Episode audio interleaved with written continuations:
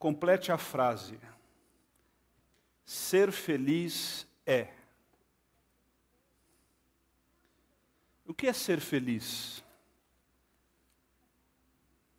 O primeiro sermão de Jesus, conhecido como Sermão do Monte, Jesus professa o seu sermão tocando no cerne, no cerne da busca do ser humano, a felicidade.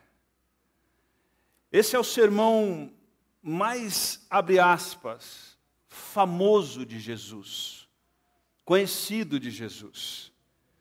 E nesse sermão, Jesus professa as bem-aventuranças. A tradução da palavra bem-aventurança nós não conseguimos ter uma palavra equivalente na nossa língua. Macários poderia ser traduzido por grandemente afortunado. Mas talvez numa redundância semântica da nossa língua, eh, eu poderia propor aos irmãos um superlativo felicíssimo, sendo que felicíssimo já é um superlativo. Eu gostaria de convidá-los a abrir as Escrituras em Mateus capítulo 5, aonde possivelmente nos próximos dois meses, ou um pouco mais, nós vamos trilhar todas as bem-aventuranças tentando discernir, à luz das Escrituras, o que é ser feliz? Quem é feliz? Quem pode ser feliz? Quem pode ser Macários, grandemente afortunado? Para isso, eu gostaria de fazer, antes de ler o texto sagrado, duas citações da cultura secular e tentar responder a essas questões da cultura secular à luz das Escrituras. O texto vai ficar projetado. A primeira delas, eu gostaria de citar uma reportagem da revista Super Interessante. Revista Super Interessante fez uma matéria sobre a felicidade. E nessa matéria, bastante interessante, mas de maneira simples, não simplória, o autor diz o seguinte: leio, abre aspas. A busca da felicidade é o combustível que move a humanidade. É ela que nos dá força a estudar, a trabalhar, ter fé, construir casa, realizar coisas, juntar dinheiro, gastar dinheiro, fazer amigos, brigar, casar, ter filhos e depois protegê-los. Ela nos convence de que a cada uma dessas conquistas, de que cada uma dessas conquistas é a coisa mais importante do mundo e nos dá disposição para lutar por elas. Mas olha o que ele diz agora. Mas tudo é ilusão. A cada vitória que surge, surge também uma nova necessidade. que ele está dizendo é que nós denominamos a felicidade como ter coisas, como atingir determinados objetivos. Mas quando nós atingimos esses objetivos, junto com atingir esses objetivos, surgem outras demandas. Alguém já disse que a gente passa metade da vida tentando ganhar dinheiro e a outra metade da vida tentando manter o que ganhou.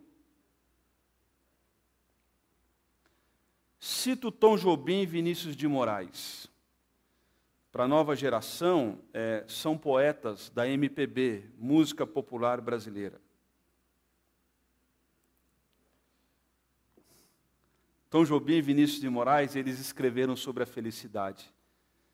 E eles escreveram a seguinte: peguei duas frases para partilhar com os irmãos. Eles disseram: a felicidade é como a gota de orvalho numa pétala de flor.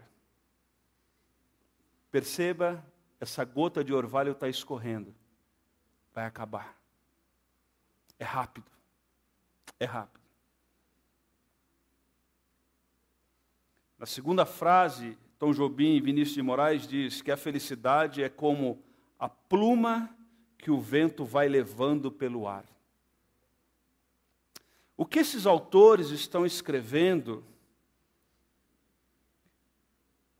é que é quase impossível ser feliz.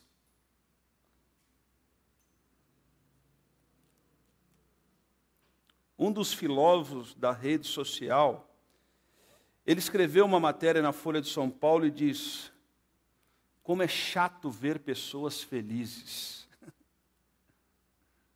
A cultura que nos cerca está dizendo: nós podemos ter momentos de felicidade, mas uma vida de felicidade nós não conseguimos ter. E no primeiro sermão de Jesus, Jesus disse: é possível sim, é possível. É, é possível e eu vou dar o caminho, Jesus está dizendo.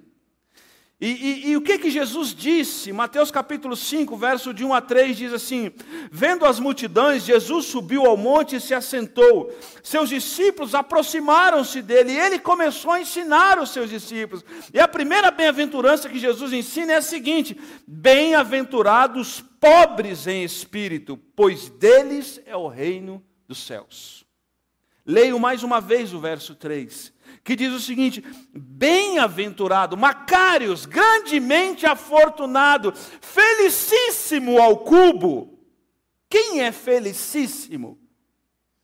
Os pobres, e gosto da tradução, em espírito. Bem-aventurado, felicíssimo é os pobres em espírito, porque deles é o reino dos céus. Ah, parece que Jesus e o escritor Mateus, eles vão fazer uma espécie de uma moldura de um quadro. Porque no versículo 10, a última bem-aventurança é, é, é, a seguinte: bem-aventurados perseguidos por causa da justiça, porque deles é o reino dos céus. Ele começa dizendo, porque deles é o reino do céu, e acaba porque deles é o reino do céu. Numa espécie de moldura de quadro, ele começa, fecha, e no meio ele coloca quais são as características desse que herda o reino de Deus, desse discípulo de Cristo Jesus. Às vezes nós confundimos o ser discípulos de Cristo Jesus com ser membro de uma igreja local e ter uma carteirinha, ou saber algumas músicas, ou saber alguns versículos de cor. Mas o Evangelho é muito mais que isso. E na verdade, essa primeira bem-aventurança, desculpe a expressão que eu vou usar, mas Jesus dá um chute na canela dos sábios da época. Porque quando acaba esse sermão, quando acaba esse sermão, no, no, no, trecho do capítulo 7, no trecho do capítulo 7, do versículo ah, 28 e 29, Jesus disse o seguinte: o texto diz o seguinte: quando Jesus acabou de dizer essas coisas, as multidões estavam o quê? Maravilhadas. Por que, que as multidões estavam maravilhadas com o ensino de Jesus? O verso 29 vai trazer luz para isso, vai dizer, porque ele as ensinava como quem tem, ao contrário dos mestres da lei. Porque os mestres da lei daquela época, quando olham para o texto e diz, feliz é ser pobre, é, perceba que os princípios do reino são antagônicos àquilo que a gente valoriza. Alguém já disse que a verdadeira felicidade é abraçar o que o mundo repudia e repudiar o que o mundo abraça. São antagônicas. Jesus vai dizer, Jesus diz que feliz é o pobre, é o que chora, é o manso, é o puro, é o perseguido. São características que na minha e na sua geração não é valorizada, muito pelo contrário, é menosprezada. Jesus olha para aqueles mestres da lei e diz o seguinte: as virtudes que vocês batem palma para vocês mesmos, não tem valor nenhum no reino de Deus. Não tem valor nenhum. Porque no meu reino, no meu reino é feliz aquele que. E é interessante que Jesus usa uma palavra muito pesada quando ele diz pobre. Existia naquela época duas palavras para descrever alguém pobre. penês. A expressão grega penês significa nós aqui, ó, afegão médio. Gente assim que trabalha o mês inteiro e no final do mês faz a conta, percebeu que o dinheiro só dá para 15 dias do mês que já foi passado. A gente assim, levanta, trabalha, luta para pagar as contas, aí chega no final do mês, assim, a gente olha porque a gente ganhou, porque a gente tem que pagar, a gente escolhe, essa eu vou pagar, essa eu não vou pagar. A gente assim, tá bom? Nós aqui. É só que Jesus não usa essa palavra. Ele usa a expressão ptoxos. Essa expressão significa aquele que não tem nada, não tem perspectiva, aquele falido, não, não, não tem nada, não, é o mendigo. É aquele que ele não tem nada, okay? nada, nada, nada, nada. Aquilo que a gente faz no semáforo para fugir de assalto. Tem moeda, tio? Não tem nada. Ou se não, pega qualquer coisa e dá para se ver livre. Essa expressão que Jesus usa. Bem-aventurado aquele que tem a consciência de que nele mesmo não existe virtude nenhuma.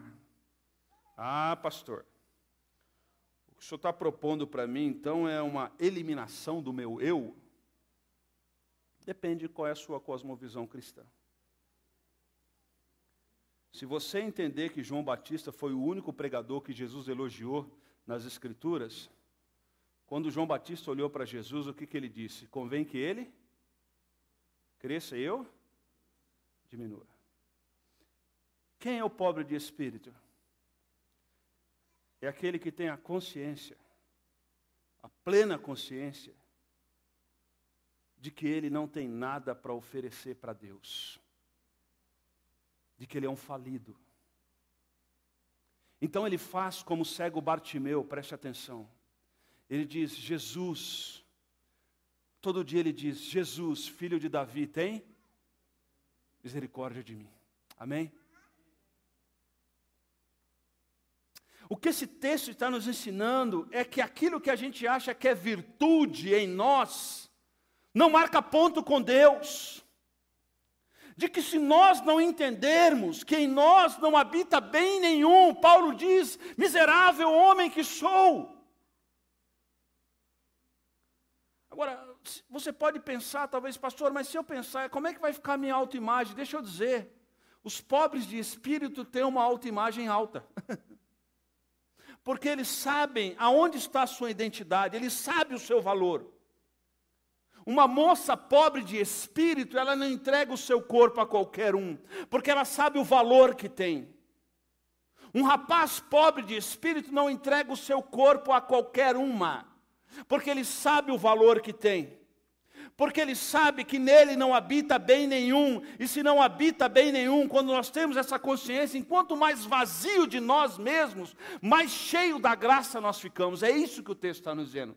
Quem são os felizes? São aqueles que não são arrogantes, são aqueles que estão humildes. Deixa eu trazer um pouco de luz para isso, para tentar trazer algumas aplicações para os irmãos. Tiago, capítulo 4, nós vamos projetar o texto. E esse texto pode trazer luz para que a gente possa para que a gente possa trazer duas aplicações. E a gente ir para nossa casa com a consciência de que quanto mais vazio de nós, mais cheio da graça iremos viver. Amém? Amém, irmãos? Esse texto diz o seguinte: Mas ele concede graça maior. Pois as escrituras diz, o que, que a escritura diz? Deus se opõe mas concede graça a quem? Aos humildes. Tim Keller, ele vai lançar luz em um texto sobre esse texto. E, e, ele vai dizer que como que a gente sabe que é humilde? Mas deixa eu fazer um parênteses aqui. Humildade é uma virtude que quando a gente desco descobre que a gente é, a gente perde. Mais ou menos como aquele irmão que ganhou um concurso na igreja do mais humilde, e no domingo posterior ele foi com a medalha que ele ganhou. perdeu, perdeu. Mas, duas aplicações. A primeira delas é que Parece que quem é humilde, ele não tem dificuldade de se submeter aos outros.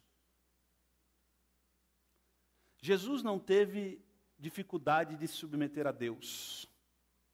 E ele foi humilde, e Filipenses vai dizer: a humildade o levou à cruz do Calvário. Parece que Deus instituiu uma certa hierarquia. Palavra essa que a nossa sociedade ela, ela, ela, ela não gosta muito de proferir. Porque a gente tem ser politicamente correto, né? E alguém definiu politicamente correto como pessoas que querem agradar um bando de idiota. Porque parece que a gente tem que ser politicamente, tem que falar algumas frases de impacto para poder lacrar e ser politicamente correto.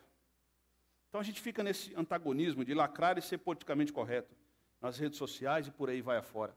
E o que, que acontece? A gente agrada, quer agradar todo mundo e a gente desagrada todo mundo e esquece de agradar aquele que a gente deveria agradar, que é o nosso Deus.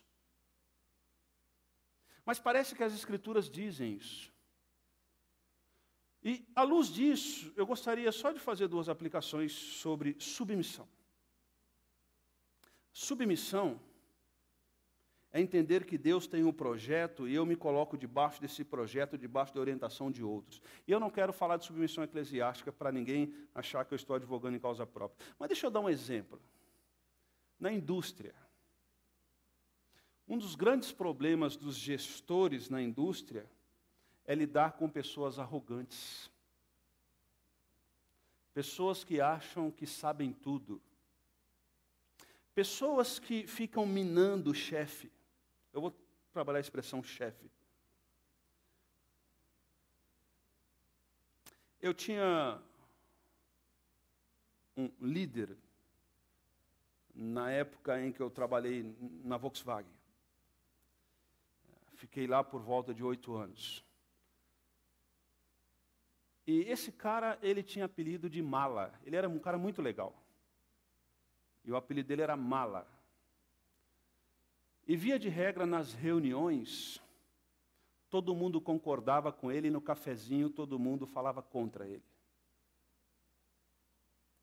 Fui orientado pelo meu pastor a como me proceder numa reunião.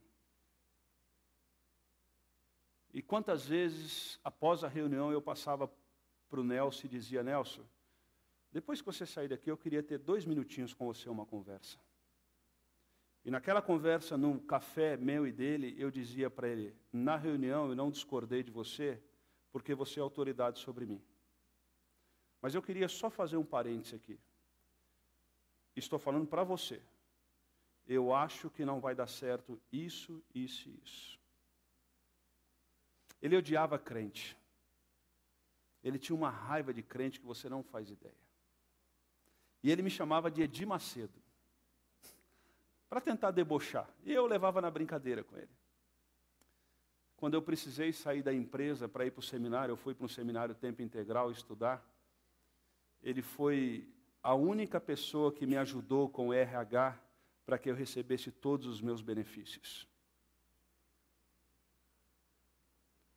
E uma das palavras que ele usou comigo, ele diz: Você foi um bom crente aqui. E eu achei estranho porque profissionalmente eu não era muito eficiente. Não por preguiça, mas por incapacidade cognitiva. E ele diz: Eu nunca tive problema de rebeldia com você. E ali eu pude dizer para ele: Porque lá na minha igreja eu aprendi que Deus coloca líderes sobre nós. E por mais que em alguns momentos a gente saiba mais que o líder, a gente precisa ter a consciência de que Deus vai usar eles para nos conduzir. Cito Davi. Davi tinha, teve todas as possibilidades de matar Saul, mas não o fez. Porque Davi sabia que Deus tinha um plano maior. Abre aspas. Leia o livro O Perfil de Três Reis. Você não pode descer à tumba sem ler esse livro. O perfil de três reis. E no livro Perfil de Três Reis, o autor diz que Davi entendeu o plano soberano de Deus. E no plano soberano de Deus, ele não tinha que fazer as coisas na sua própria força, ele tinha que esperar o tempo de Deus. Ele não precisava mexer os pauzinhos para derrubar Saul. Porque quem é orgulhoso se derruba sozinho, desculpa a redundância. Quem é arrogante cava a própria tumba. É questão de tempo. Primeira aplicação é que o humilde, ele não tem dificuldade de se submeter. Filhos, aqui presente, se você tem dificuldade de se submeter aos seus pais, você vai ter dificuldade de conviver na sociedade. Porque lá na sua casa é um treino daquilo que vai ser do portão para fora.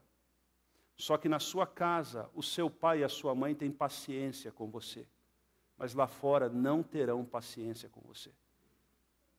Aprenda. Sábio é aquele que se submete. Aqueles que estão no nosso auditório em casa que têm filhos pequenos, ensine os filhos pequenos a obedecer com alegria, sem estar emburrado. Porque gente que obedece emburrada é gente que cresce arrogante, orgulhosa. E mais cedo ou mais tarde a vida vai lhe disciplinar. Quem tem ouvidos para ouvir, ouça. Segunda aplicação que nós podemos perceber daquele que é humilde. Aquele que é humilde, ele não tem dificuldade de perdoar. Sabe por quê? Porque a matemática é a seguinte, que Paulo nos ensina. O meu pecado contra Deus, ele era impagável. Impagável. Mas Deus, através de Cristo na cruz, pagou o meu pecado. Então eu olho para aquilo que eu era contra Deus, e se Jesus me perdoou, por que, que eu não vou perdoar o meu próximo? Ser humilde é ter a capacidade de abrir mão dos meus direitos. É, é ter a consciência que é preferível sofrer o dano a praticá-lo. Porque quem carrega rancor no coração se torna arrogante. Quem carrega rancor no coração é mais ou menos como aquela pessoa que toma veneno e quer que o outro morra. Quem carrega rancor no coração se torna escravo de quem o ofendeu. Sabe por quê? A gente dorme, a gente pensa na pessoa. A gente sai na rua, a gente pensa na pessoa. A gente almoça, a gente pensa na pessoa. A gente vai dormir, a gente pensa na pessoa. A gente está tomando banho, a gente pensa na pessoa. A gente abre a rede social, quem está lá? Você vai no segundo shopping de Jacareí, a van. Quem está lá? A pessoa. Você se torna escravo. Ah, por que, que o pobre é feliz? Porque ele olha para a sua condição, ele olha para aquilo que Cristo fez e fala assim: eu não vou ficar segurando isso. Agora, deixa eu abrir um parênteses aqui: perdoar não, quer, não significa continuar convivendo junto. Eu já perdoei algumas pessoas, mas eu não quero convívio. Pode ir, está liberado, mas eu não quero convívio. Fecha.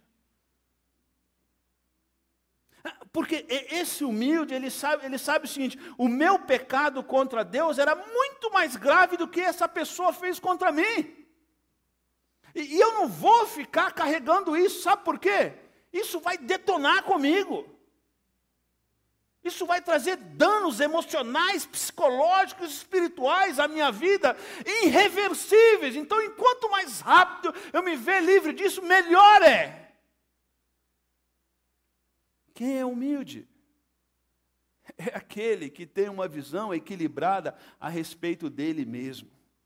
E aí nós precisamos olhar para o cego Bartimeu. O cego Bartimeu tinha uma visão equilibrada a respeito dele. Jesus, filho de Davi, tem misericórdia de mim. Rico, rico, é aquele que entende a sua pobreza diante de Deus. Rico é aquele que sabe que nós somos como trapo de imundícia. Mas, pastor, eu vim para um culto para elevar a minha autoestima. Pois é. É isso aí. É isso aí. Aqui a gente não faz culto de empoderamento. Aqui a gente prega a cruz de Cristo. Amém? Amém? Aqui é a cruz de Cristo. Porque o que vai manter você na fé não são os nossos programas. O que vai manter você na fé é a consciência de que eu, nós, não possuímos bem algum. E se não for a graça de Deus em nossas vidas, nós estaríamos condenados eternamente. Eternamente. Feliz é aquele que entende a sua miserabilidade. Entende que nele não habita bem algum. Então, quando nós temos essa consciência, a graça do Senhor enche o nosso coração. E quando a graça do Senhor enche o nosso coração, não é para a gente contar vantagem quando a graça do Senhor enche o nosso coração, a gente partilha, a gente distribui. E enquanto mais a gente distribui, mais o Espírito Santo nos enche com a sua graça. E mais nós temos para distribuir. Sabe por quê? Eu e você somos esses que apontam o reino de Deus. Nós falamos do céu, mas nós falamos de uma vida abundante que o Senhor tem para nós aqui. E essa vida começa quando? Quando nós tivermos e, e temos a consciência de que as nossas melhores virtudes não compram o favor de Deus. De que Deus nos ama não pelas nossas virtudes, mas Ele nos ama porque Ele decidiu nos amar. E isso basta. Bem-aventurado são aqueles que têm essa consciência. Que Deus nos abençoe a caminhar esse caminho da felicidade. Abaixe sua cabeça, feche seus olhos, eu queria orar com você.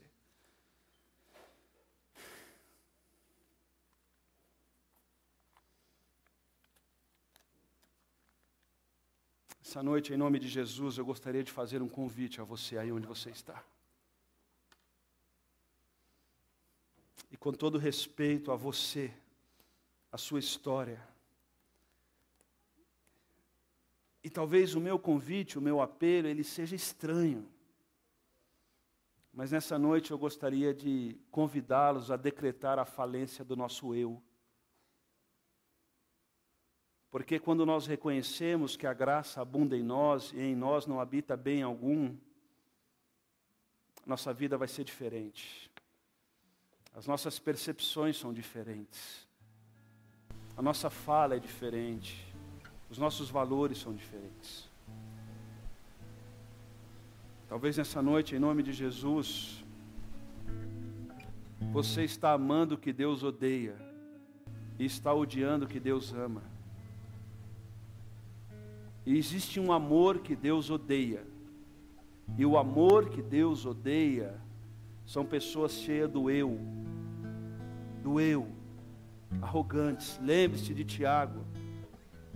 Deus vai contra quem é orgulhoso, Deus vai contra, Deus vai contra quem é rico de espírito, mas Deus derrama graça e felicidade àqueles que reconhecem que nada são. Não é um chamado à eliminação do meu eu, não, não é isso, não é só isso, mas é um chamado à consciência da crucificação da minha antiga natureza e é um chamado para todo dia, todo dia, todo dia, todo dia, todo dia. Descansar no Senhor na consciência de que Ele nos ama. E eu não preciso reivindicar nada diante de Deus. Basta descansar no Senhor. E o meu trabalho é descansar no Senhor e no amor e na consciência da decisão que Deus em Cristo tomou de me amar. E Ele nos amou e amou até o fim. E a minha identidade, a minha vida, os meus relacionamentos, os meus sonhos, os meus planos estão alicerçados no que? No amor de Deus. Eu não preciso de receita para ser feliz. Eu preciso de uma pessoa Eu preciso dos valores do reino de Deus. Quando eu tenho isso, eu tenho a consciência de que a graça do Senhor me basta. A graça me basta. Em nome de Jesus que nós oramos. Amém e amém. Amém.